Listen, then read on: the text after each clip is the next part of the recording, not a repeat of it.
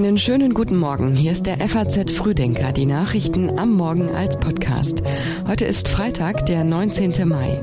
Und hier kommt das Wichtigste für Sie an diesem Morgen. Wir blicken auf das G7-Gipfeltreffen in Japan, die verheerenden Überschwemmungen in Italien und die Angst der Deutschen vor den Kosten der Klimaschutzpläne. Dazu gleich mehr, vorher noch die Schlagzeilen aus der Nacht in Kürze. Nach der angekündigten Entlassung von Energiestaatssekretär Patrick Reichen fordert die Union im Bundestag Transparenz vom Wirtschaftsministerium. Sie verlangt eine Offenlegung der Verhaltensregeln.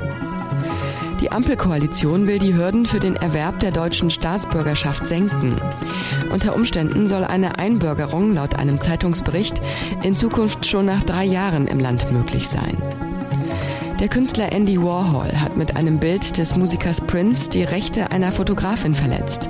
Das hat der Supreme Court in den USA entschieden. Das Urteil könnte für die Kunstwelt weitreichende Folgen haben. Die Texte für den Frühdenker Newsletter hat Elena Witzek geschrieben. Mein Name ist Johanna Horn. Schön, dass Sie dabei sind. Die Regierungschefs von Deutschland, Frankreich, Großbritannien, Italien, Japan, Kanada und den USA treffen sich zum G7-Gipfel in Japan. Es geht um eine gemeinsame Strategie im Umgang mit China und Russland-Sanktionen mit mehr Wirkung. Es geht eigentlich um die Weiterentwicklung der Strategie, die wir schon in den letzten Monaten seit Ausbruch des Krieges verfolgt haben. Und wir werden immer weiter ein bisschen gucken, dass wir die Sanktionsregime so weiterentwickeln können, dass zum Beispiel ihre Umgehung nicht möglich ist. Das ist das, was uns alle gemeinsam begleitet. Sagt Bundeskanzler Olaf Scholz. Eigentlich sollte sich dieser G7-Gipfel den globalen Lehren aus Corona annehmen, aber die weltpolitische Lage sieht gerade keine Gelegenheit vor, eigene Fehler zu verarbeiten. Bis Sonntag wollen die G7 klarstellen, wie nah ihre Positionen in der China-Frage beisammen liegen und eine Stellungnahme zur Verteidigung der wirtschaftlichen Sicherheit verabschieden. Nach einer Anti-China-Allianz darf es aber auch nicht aussehen. Amerika will mit der geplanten Erklärung der G7-Staaten neue Sanktionen beschließen. In den letzten Monaten hat die Regierung in Washington schon diverse Exportbeschränkungen gegen China verhängt, zum Beispiel für spezielle Mikrochips. Chinesischen Unternehmen wird unter anderem vorgeworfen, Güter aus der EU, die sich im Krieg einsetzen lassen, weiter nach Russland zu liefern. Heute gedenken Olaf Scholz und seine Kollegen den Hunderttausenden Toten von Hiroshima. Wir treffen uns hier an einem Ort, der die furchtbare Auswirkung einer Atombombe erlebt hat und wo viele Menschen gestorben sind, um klarzumachen, dass wir alles dazu beitragen wollen, dass die Welt wieder friedlicher wird. Denn sie ist bedroht durch den russischen Angriffskrieg auf die Ukraine mit all den Konsequenzen, die das für das Leben der Bürgerinnen und Bürger der Ukraine hat, aber auch für die Sicherheit in Europa und in der ganzen Welt. In Frankfurt ist gestern das Paulskirchenjubiläum gefeiert worden.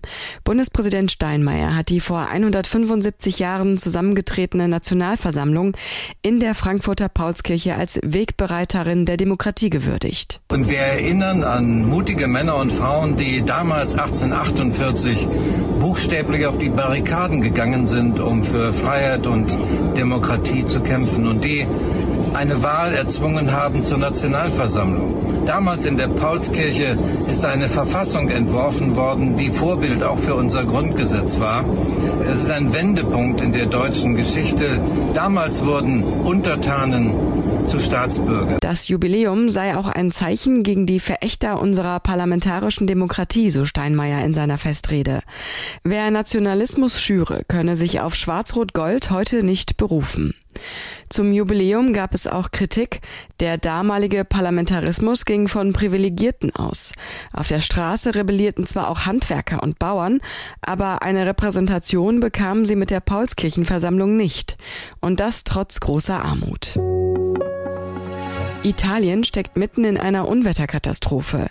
In der Toskana, der Emilia-Romagna und den Marken sind Zehntausende vom Stromnetz abgeschnitten. Viele mussten ihre Häuser verlassen. Mindestens neun Menschen sind in den Fluten gestorben. Nach Überschwemmungen und Erdrutschen ist gestern im Nordosten von Italien Alarmstufe Rot ausgerufen worden. Mehr als 40 Städte und Gemeinden sind betroffen. In Bologna standen ganze Stadtteile unter Wasser. Mehrere Menschen wurden in den den Erdgeschossen ihrer Wohnungen vom Wasser überrascht und von den Fluten mitgerissen. Innerhalb von 36 Stunden war in den betroffenen Gebieten so viel Regen gefallen wie sonst durchschnittlich in sechs Monaten. Der Bahnverkehr in der Emilia-Romagna wurde vorübergehend eingestellt, Teile der Autobahn gesperrt. Im Raum Bologna haben die Behörden vor weiteren Überschwemmungen gewarnt. Auch heute soll noch die höchste Alarmstufe gelten. Unser Korrespondent Matthias Rüb berichtet, wie der Po, der längste Fluss des Landes, nach der Dürre in den letzten Monaten und historisch niedrigem Wasserspiegel innerhalb von zwei Wochen wieder zu einem mächtigen Strom geworden ist. Auch in Serbien, Kroatien und Slowenien machen sich jetzt wieder die Extremwetterphänomene bemerkbar, vor denen Klimaforscher seit Jahren warnen. Den Link zu seinem Artikel finden Sie in den Show Notes. Das Institut Allensbach veröffentlicht seine aktuelle Studie. Dabei geht es um die Frage, wieso sich die Mehrheit der Deutschen von den Regierungsplänen zum Klimaschutz überfordert fühlt.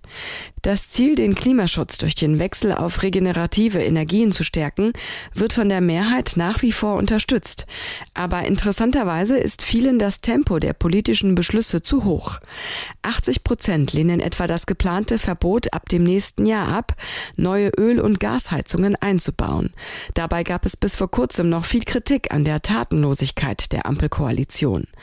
Schon nach dem Regierungswechsel hatten 49 Prozent der Deutschen Nachteile in Sachen Klimapolitik Politik erwartet. Nur sieben Prozent hofften auf positive Auswirkungen. Diese Einschätzung hat sich nur wenig verändert.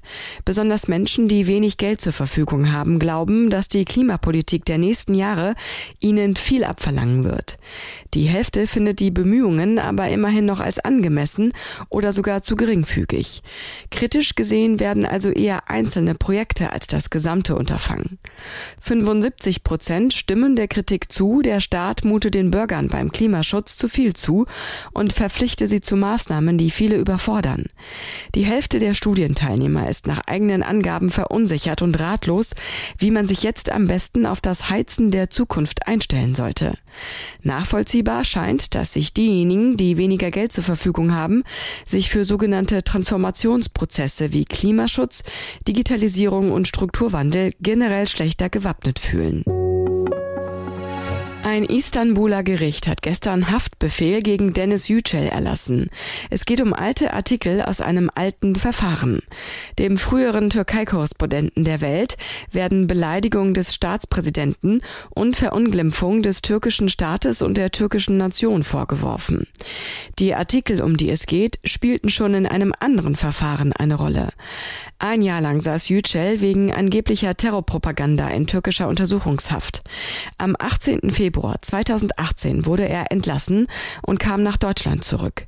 Das türkische Verfassungsgericht und der Europäische Gerichtshof für Menschenrechte befanden Yücels Untersuchungshaft für rechtswidrig und entschieden, alle Artikel, die Dennis Yücel in der Zeitung Die Welt veröffentlicht hatte und die ihm zur Last gelegt wurden, waren von der Presse- und Meinungsfreiheit gedeckt. Zu dem neuen Haftbefehl sagte Yücel der FAZ, nach den Urteilen des türkischen Verfassungsgerichts und des Europäischen Gerichtshofs für Menschenrechte hätte dieses Verfahren erst gar nicht eröffnet werden dürfen. Und im geschriebenen FAZ Frühdenker Newsletter ist das ein weiteres Thema. Beim Gipfeltreffen der Arabischen Liga in Riyadh geht es um die Wiederaufnahme Syriens in den Staatenbund. Die Kritik aus dem Westen ist groß. Nach der gewaltsamen Niederschlagung von Protesten im Land war die Mitgliedschaft Syriens 2011 ausgesetzt worden. In Kairo haben sich die Außenminister der arabischen Länder jetzt darauf geeinigt, Assad wieder aufzunehmen. Die Sorge ist groß, dass sein Regime auf diese Weise rehabilitiert wird. Mehr dazu und auch alle anderen Themen aus dem heutigen Frühdenker finden Sie online auf faz.net. Und den FAZ Frühdenker zum Hören gibt es Montag ab 6 Uhr wieder. Wir wünschen Ihnen ein entspanntes Wochenende.